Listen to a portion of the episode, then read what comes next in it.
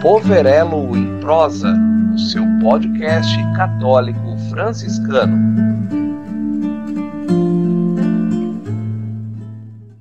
Olá, queridos ouvintes do nosso podcast Poverelo em Prosa. Em especial aos nossos amigos do Santuário Senhor do Bonfim e da Paróquia Maria Imaculada. Paz e bem. Eu sou a Sônia, sou da Pastoral da Comunicação Santuário Senhor do Bonfim. Eu estou aqui com a Carol, que agora vai se apresentar para nós. Oi, Carol. Olá, é um prazer estar aqui com vocês. Então, meu nome é Caroline Camargo, mas comumente conhecida como Carol. nome muito grande, então as pessoas me conhecem e me chamam de Carol. Eu sou da Diocese de Osasco, moro em Cotia e atualmente sou mestranda em teologia na PUC São Paulo. Olha que bom! Muito bem-vinda, estamos muito felizes também em receber você aqui conosco. E creio que o nosso público vai amar, porque o nosso tema de hoje é Finados, vida após a morte. Iniciando nosso papo, Carol, eu já vou te perguntando: qual a origem do dia de finados? Então, é, poucas pessoas conhecem, sabem disso, mas o dia de finados ele tem uma origem pagã, né? não propriamente cristã. Então, antes mesmo no período pré-cristão, cristão, né, já haviam rituais é, num dia específico dedicado aos falecidos. Na verdade, desde a origem né, da, do Homo sapiens, pode-se dizer que já tem é, pinturas rupestres e alguns ritos é, destinados justamente a esse momento de, de memória daqueles que já faleceram. E aí, depois, apenas no século X, nós vamos ter, é, por parte do cristianismo, essa adesão também, né, este, este dia dedicado à, à memória da, dos falecidos. Então, apenas no século X, sobretudo com um frade né, francês, que nós temos uma liturgia toda né, cristã voltada para, para as pessoas que já faleceram, mas a origem é mesmo pagã. Qual o sentido cristão dessa celebração, Carol? Conta para nós. Então, na verdade, nós vamos ter aí um desenvolvimento inicial dessa liturgia e dessa dedicação do dia é, destinado a, aos falecidos, já com Agostinho, né, que ele trabalha um pouco dos rituais e da importância de fazer memória das pessoas que já faleceram. E aqui é importante salientar que na visão cristã não se fala da alma dos que já morreram, né? Como se, tivesse aí é, ainda hoje esse dualismo reinante. Não, nós falamos da memória da pessoa, da história daquela pessoa. E o sentido cristão é justamente recordar, fazer memória daqueles que viveram conosco, que fizeram parte da nossa vida e já cumpriram né, o seu período de vivência aqui na, na Terra, e confiar também essas pessoas cristãs ou não, a misericórdia e a bondade de Deus. Até porque é, toda a criação divina né, está destinada é, a este a contemplação deste amor divino. Porém, cabe também a cada pessoa essa abertura, essa acolhida ou não. Né? Então, o sentido cristão é justamente de recordar, fazer memória e de confiar essas pessoas à misericórdia divina.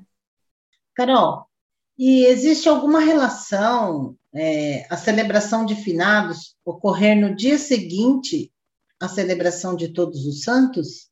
Existe. É muito interessante a gente perceber que estão profundamente ligadas as duas celebrações, né? Na verdade, o dia 1 de novembro, que é o dia dedicado né, à, à memória de todos os santos, ela é que dá este tom da celebração, tanto do dia 1 como do dia 2. É a partir dessa celebração e desta confiança na promessa de Deus, né, que aqueles já alcançaram santos, então já alcançaram, né, essa promessa, né, já, já estão na glória de Deus, a partir desta certeza de que eles já participam da glória divina, é que nós também celebramos este dia, 1 de novembro, e depois o dia 2, confiando também que os nossos parentes e amigos estão também confiados a esta misericórdia de Deus e vão participar né? Assim nós confiamos, assim nós cremos depois dessa glória divina, e nós também, que aqui na Terra ainda estamos, né? Iremos participar. Então, o dia 2, o dia primeiro, melhor dizendo, ele ilumina a celebração também de Edifinados, né? Como se fosse uma continuação né, deste caminho de peregrinação rumo à glória definitiva. Certo. E diz para nós, como a fé cristã pensa a morte e a vida após a morte? Então, é muito interessante a gente perceber que, que segundo a fé cristã, a morte, né, aqui na, nessa nossa vida terrena, ela não é o fim, né, não se cai no nada depois dela, muito pelo contrário, é a partir da ressurreição, da morte e ressurreição de Cristo, que a nossa fé está fundada nessa esperança da ressurreição. Então, a morte é mesmo uma passagem, né?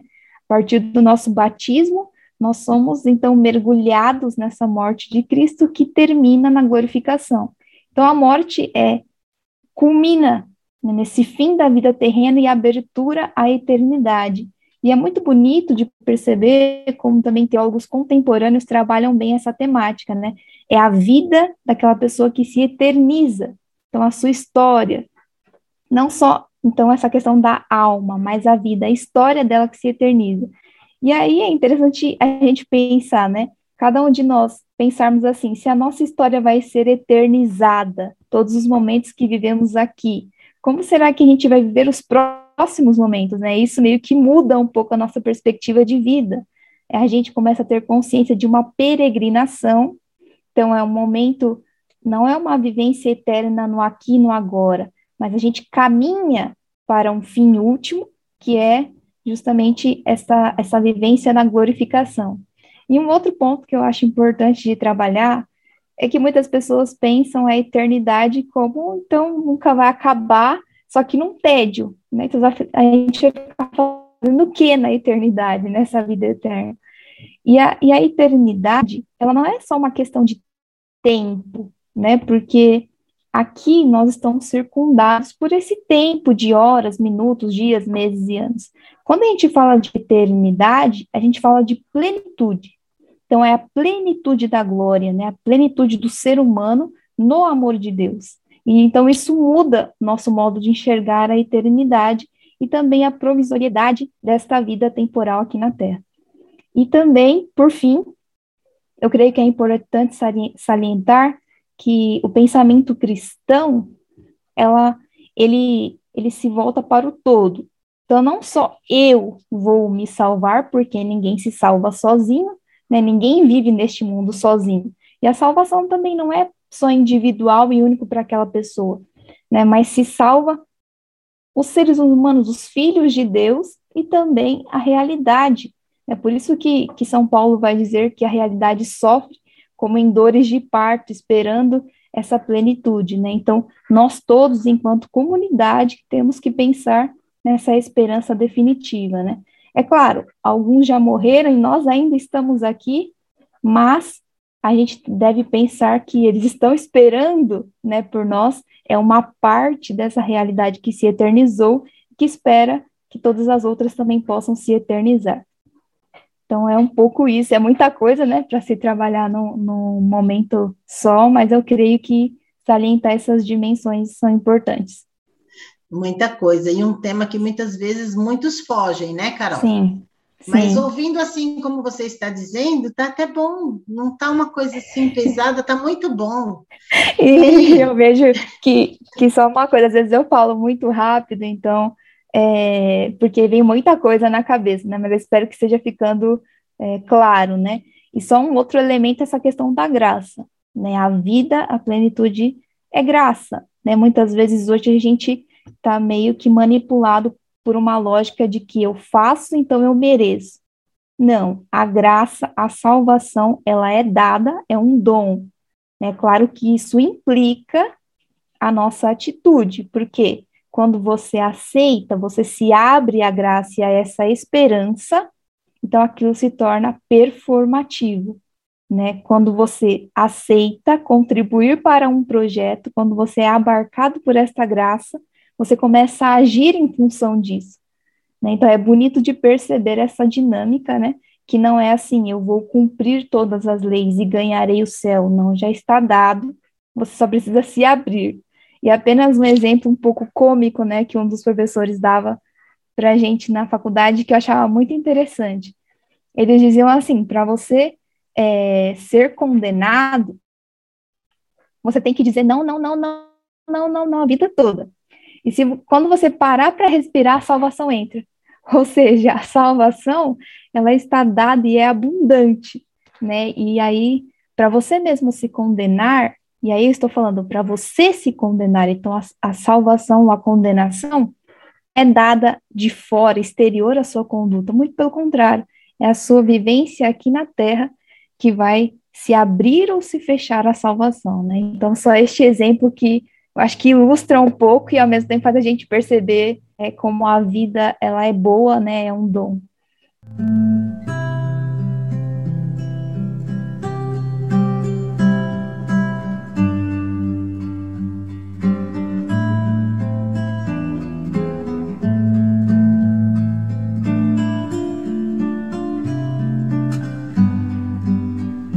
Carol, e a questão do juízo? Então, essa é uma questão polêmica, né? Bastante, né? É, é um dos pontos, assim, uma das, às vezes, pe é, pedra de tropeço na vida de muitos. Como eu dizia antes, né, a questão do juízo, a gente deve perceber, primeiro, como algo positivo, né? Como assim, Caroline, algo positivo, né? A gente deve pensar a questão do juízo final como a nossa caminhada rumo à verdade plena. Então, diante da verdade, que é a pessoa de Jesus, nada obscuro vai permanecer. Não é, então, é um momento de purificação, de você se deparar com a verdade plena. Né? E é por isso também que, quando nós rezamos aos fiéis falecidos, a gente não reza para que eles é, sejam aliviados das suas penas ou coisa do tipo, não, mas é que eles possam passar por este momento de encontro com a verdade e depois para a glória definitiva, né? Então a gente não deve temer este momento, porque este momento de encontro com a verdade deve ser pensado no agora da nossa vida, né? Isso deve ser colocado é, em, em xeque neste momento, em cada atitude nossa, né? Sempre que a gente agir de acordo com a verdade, não tem por que temê-la. Né? Então, não tem por que chegar no final da sua vida e temer o juízo. Mas, pelo contrário, eu acho muito bonito a visão cristã de que a morte é a entrega final nas mãos do Pai amoroso. Né? Então, é uma entrega que junta todas as demais entregas ao longo da sua vida. Então, sempre que você se doa, né, que você se abre à graça, que você é, vive em doação, isso é uma entrega, no momento da morte é a sua última entrega. Entrega nas mãos de um pai que te acolhe. Então, acho que não deve se temer essa questão do juiz, de achar que, nossa, é algo que eu vou sentar lá e vou ser julgado por todas as minhas atitudes. Não, você mesmo, né? Quando se encontra com a verdade, você sabe quando você mentiu, quando você né, fez alguma coisa ali que estava um pouco incorreta. Mas, claro, né, existem muitas discussões em torno disso, mas eu creio que, de modo resumido e sucinto, essa nova perspectiva é, sobre o juízo ela é importante. Pois é, Carol. Então a gente pode ficar tranquilo com o juízo, né? E diz para mim, que contribuição a fé cristã, em sua reflexão sobre a vida e a ressurreição, pode oferecer para os dias de hoje? Bem, eu creio que, que a principal contribuição que, que, essa, que essa fé cristã, né, que tem sobretudo a sua base na paixão, morte e ressurreição de Jesus Cristo, pode contribuir, é este olhar para a vida de modo esperançoso. Né? Diante da nossa realidade atual, muitas vezes a gente pode cair no desespero, né, de achar que não tem solução é porque aparentemente não tem mesmo solução, né? Você vê tanta desigualdade, você vê tanta é, políticas aí incorretas, visando apenas interesses próprios, que você olha e fala assim, e agora? Parece que não tem saída. Mas a fé cristã, ela é interessante porque, e ela é muito pertinente nos dias de hoje, porque ela te faz olhar com os olhos da fé, daquele que acredita nas pequenas coisas, numa semente de mostarda, mas que é capaz de se tornar uma grande árvore, é uma árvore e aí na qual os pássaros vêm pousar, na qual a gente pode também desfrutar da sua sombra. Então, o que eu quero dizer com isso? Que a fé cristã faz com que nós também olhemos e demos valor às pequenas atitudes boas. Muitas vezes, quando nós olhamos para o macro, parece que não tem solução. Mas a gente também deve perceber que nas pequenas atitudes, nós vemos ali a presença da bondade de Deus, da sua graça, e que aquilo pode também contagiar. Então, é esta caminhada que faz com que a minha atitude seja, a minha atitude boa seja valorizada, a atitude do outro também seja valorizada, de que nós somos capazes de fazer o bem. Assim como somos capazes de destruir a natureza e quase acabar com a, a espécie humana, também somos capazes de cultivar e cuidar, né? De estar com os olhos abertos para aqueles que estão à margem, né? Tanto à margem na questão das periferias, como também das periferias existenciais, daqueles que estão ao redor. Então, eu creio que esta, este espectro de esperança, né? A fé cristã faz com que nós movemos com os pés firmes na terra, mas com os olhos também voltados para a eternidade. Ah, Carol, nosso papo está uma delícia, mas estamos chegando ao fim. Eu acredito que a gente tem muito assunto aí para muitos podcasts, né? Eu acredito que pode até ficar um convite para que você possa voltar, né? E complementar aí mais alguma coisinha que você com certeza tem aí. E eu gostaria que você deixasse agora para nós as suas considerações finais. Bom, eu, eu acredito que, que foi um prazer imenso estar aqui com vocês e que uma mensagem importante a ser dita nos dias de hoje é que é, nós devemos nos solidarizar com todos aqueles que, que perderam parentes e entes queridos, sobretudo nessa pandemia, e valorizar este momento ritualístico é, da, do Dia de Finados para fazer memória das pessoas que fizeram parte da nossa vida e que por diversos motivos e também por questões de injustiça, né, perderam né, a, sua, a sua existência aqui, a sua vida, acabaram tendo a sua vida interrompida. Então é necessário, é importante fazer memória disso e através dos ritos, né, ressignificar este sentimento de ausência, essa dificuldade toda que nós estamos passando com a ausência de muitos entes queridos. Então, coragem, né? A nossa vida ela é um dom que possamos valorizá-la e também se preocupar com aqueles que estão ao nosso redor. É isso que eu desejo. Faço votos também que todos possam continuar aí usando máscara, se cuidando e que a nossa vida, né, esteja sempre é, voltada a essa esperança definitiva. Foi um prazer, agradeço mais uma vez. Forte abraço a todos. E nós aqui agradecemos muito a sua disponibilidade, o seu carinho com o nosso público e muito, muito obrigada. Vou agradecer agora ao nosso público em geral e pedir a vocês que compartilhem, ajudando assim a continuarmos evangelizando pelos meios de comunicação. Paz e bem. Até o próximo episódio de Poverelo em Prosa.